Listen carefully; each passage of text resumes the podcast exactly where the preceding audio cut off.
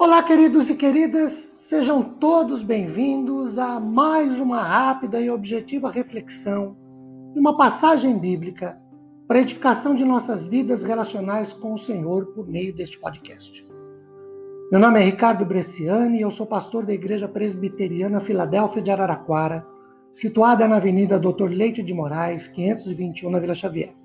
É uma satisfação expor um trecho bíblico com todos vocês. Hoje, Leiamos Romanos, capítulo 15, verso 13. E o Deus da esperança vos encha de todo o gozo e paz no vosso crer, para que sejais ricos de esperança no poder do Espírito Santo.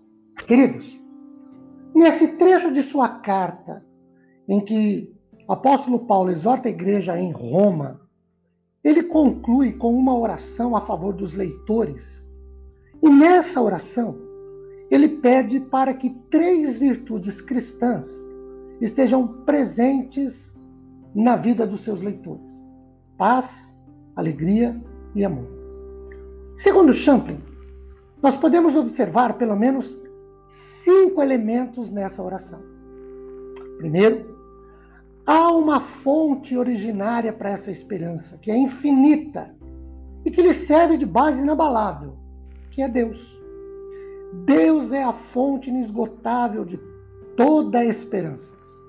Hebreus 10, 36 consubstancia isso. Quando lemos assim: Com efeito, tendes necessidade de perseverança para que, havendo feito a vontade de Deus, alcanceis a promessa. Segundo, a esperança criada por Deus redunda em alegria e paz. E dessas virtudes passamos a transbordar. O texto diz: e o Deus da esperança vos encha de todo gozo e paz. Pelo texto, a alegria e a paz, elas estão condicionadas ao Deus da esperança a encher-nos com isso. Terceiro, tudo isso é produzido pelo poder do Espírito Santo quando diz para que sejais ricos de esperança no poder do Espírito Santo.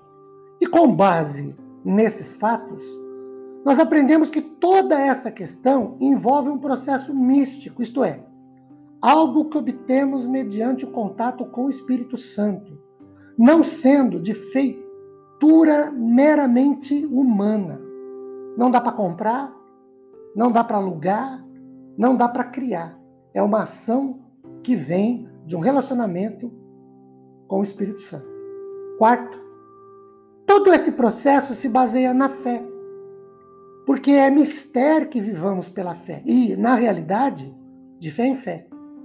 Sua concretização, todavia, requer a reação humana favorável. E essa reação é que damos o nome de fé. Tal processo é conferido a homens de fé, àqueles salvos mediante a fé em Cristo e que exercem fé em sua vida diária. Por isso, o que é de fé não pode ser comprado.